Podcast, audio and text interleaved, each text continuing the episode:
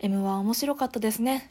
錦鯉さん優勝おめでとうございます。ってな感じであのがっつり感想を喋りたいなっていう気分なんですけどえっと、まずなんかねなんやかんやで一夜明けて頭の中に残ってるのがハライチかな。あのそのハライチさんがあの m 1の決勝戦でしたネタがすごく攻めてたじゃないですか。で私あのナイツの花輪さんの書いた「言い訳関西芸人が m 1で優勝できない理由」みたいなあの本を読んだんですけどその中でそのハライチの岩井さんがあの伝統芸能的なしゃべくり漫才ばかりが m 1で評価されるのが嫌だと。もう僕は俺はあの発明を新しい漫才の形をどんどん出してるんだからその先鋭的なこう斬新な形の漫才も評価されたらいいのにみたいなことを語ってたよってナイツの花尾さんの本で言ってたんですよね。でまさにあの m 1のハライチの漫才がそのものだったんですよね。あの、今までのそのハライチの漫才でもないし、あ、あの、裏切りというか、あ、岩岩井さんこんなキャラになるんだっていう、そこのあの、ああ、斬新ですねっていうところを言ったので、あ、本当にあの、岩井さんやりたいことやったんだなって、あの、やりたいネタを決勝でやるっていうのがきっと目標で、おそらくまあ本人がね、その、ネタやった後の感想でも言ってましたけど、きっとそれで、あの、やりたいことはやりきったっていうことなんでしょうね。まあ、ラストイヤーですしね、なんか、どどうでしょうねそこであの本気で優勝を狙えるネタをやるのかそれともあのちょっと自分のやりたいネタをやって最後終わるのかっていうのは、まあそれぞれあると思いますし、一番いいのは一番自分のやりたいネタで上に行くっていうのがまあいいでしょうしね。まあ、やりたいネタやらないで後悔するよりやりたいネタやった方がいいじゃんっていうのはなんかよくわかる気がするんですよね。で、あの、花輪さんのね、あの審査員のコメントもその通りであの大事な舞台になればなるほどハライチは攻めたネタをしたがる癖があるっていうのであのそのとまあ本書いてる本人がそう言ってるんだから、まあ、それはそうに決まってるんですけどそうだよねと思って。であの岩井さんの動向がずっと開いてる感じよかったですね。あんなになんか顔良かったでしたっけ？しょうもないことを言いますけどあのなんかギラギラしてる感がすごいあったというかあのやったるぜ感がすごい岩井さんからにじみ出てたので。まあ、あれですよねハライチぐらいになるとそのテレビ慣れはするじゃないですかその初出場組の方ってやっぱりこうテレビで見るのが初々しいっていうのが見てる側にもそんな感じでなるので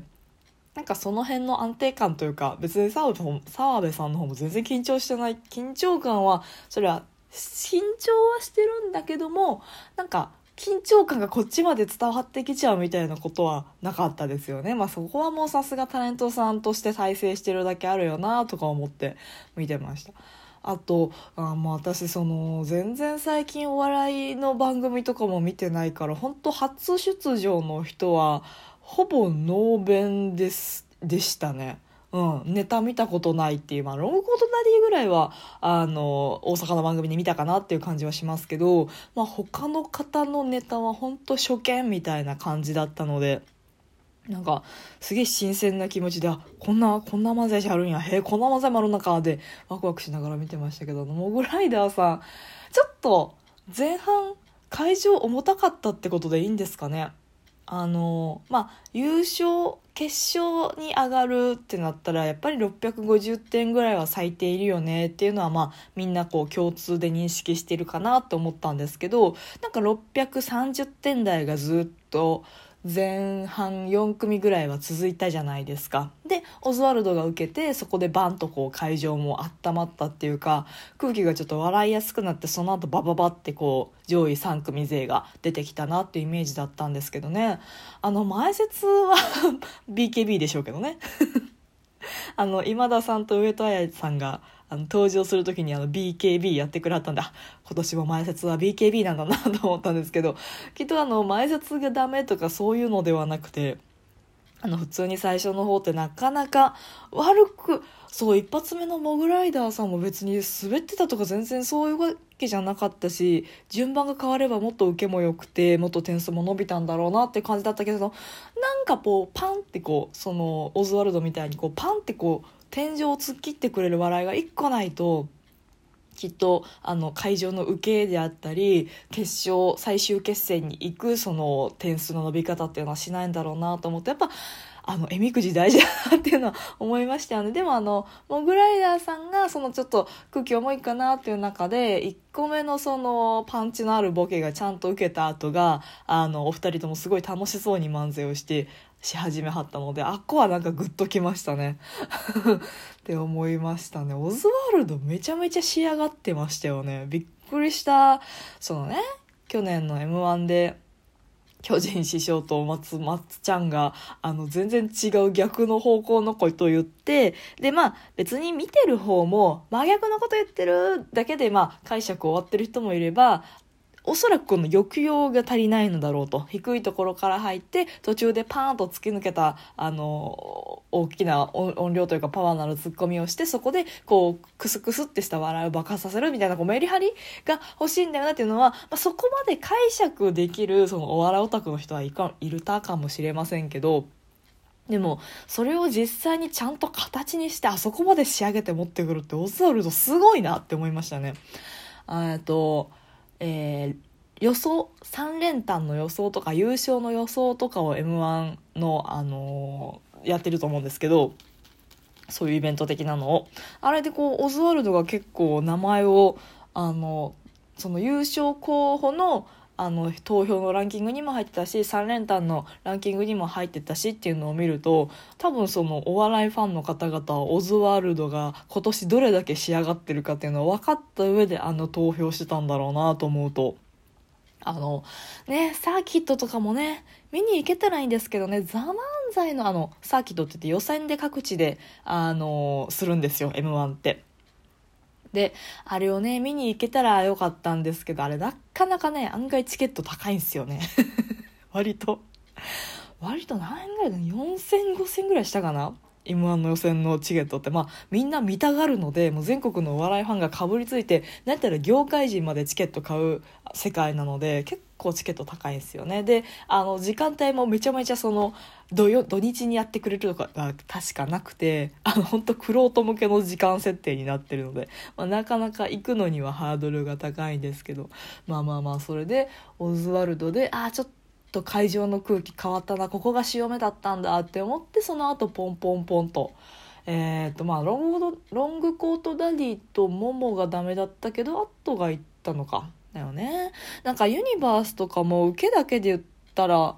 なんだろう別に受けとかそのやっぱりしゃべくり漫才自体がしゃべくりっていう形の方が評価されやすいっていうのはやっぱり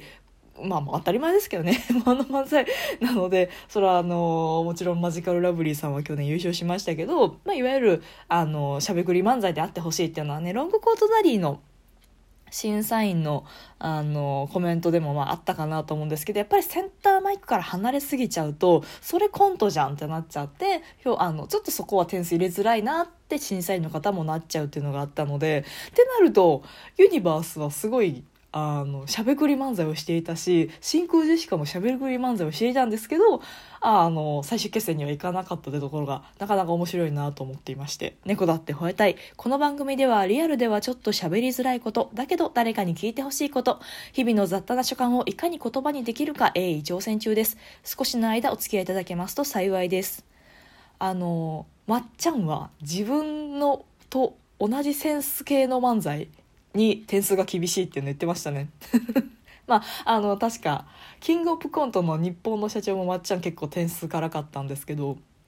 今回の真空ジェシカも確か辛くてで多分それはあのダウンタウン系統の笑いに関してやっぱ同系統だからどうしても目が厳しくなるんじゃないかって誰だっけ？なんかツイッターで見ましたよ。あでもなんかそれよくわかりますよね。やっぱ同類に厳しくなっちゃう、まあ、同族嫌悪と多分違いますけどあのやっぱセンスで攻めるならもっと攻めてこいっていうのがあるだろうしなんか真空ジェシカに学生漫才感を感じたのは私だけですかね。あの多分台本で言ったら真空ジェシカが一番面白いと思うんですよ。あの誰がやっても面白い漫才。だけどなんかこの人がないっていうかそれぞれのこうキャラがあのいわゆるお笑い芸人のキャラってこんなんでしょ感がなんか感じたのは多分ななんだろうな。ももっと長く続ければそういうのを感じなくなるのかもうあの人たちが見てきた漫才がそういう風に見てあこれが漫才と思ってあの人たちが信じてるんだったら真空ジェシカさんたち本人がそうやって信じてるんだったらこの後もその違和感私は感じ続けるだろうしっていうのでなんか結構なんか思いましたね。ただそれコメントしてる人はあんまりいなくってもしかしたらあの私の思い込みなのかもしれないですけどね。ユニバースのネタはなんかあのジェンダーのところをギリギリ攻めてたのであのなんかちょっと首ひねりたくなる、ね、話題ではあってでまっちゃんはその男女コンビだからこそやりやすいネタだったって言ってたけどどうだろうね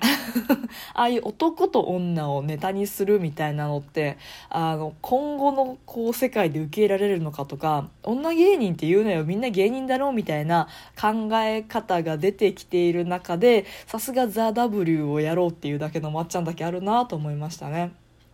あと、まあ、去年がコロナの中で一番初めに開かれた m 1でしたけどでそれで結構みんなマスクしてるからってこうパワー大声で攻めるみたいなインパクトで攻めるみたいな漫才が多かったですけど、まあ、今年はオズワルドはじめこうしゃべくりできちんと力押しする漫才じゃなくて丁寧に積み上げるような漫才が出てきたので、まあ、一定我々もコロナというのに慣れてきてまた回帰してきたんだろうなっていうふうに思いました。てなところで今日もお付き合いいただいてありがとうございました。トークが面白いなと思った方はリアクションボタンを番組フォローがまだの方は番組フォローもぜひお願いします。ということでまたお会いしましょう。バイバイまたね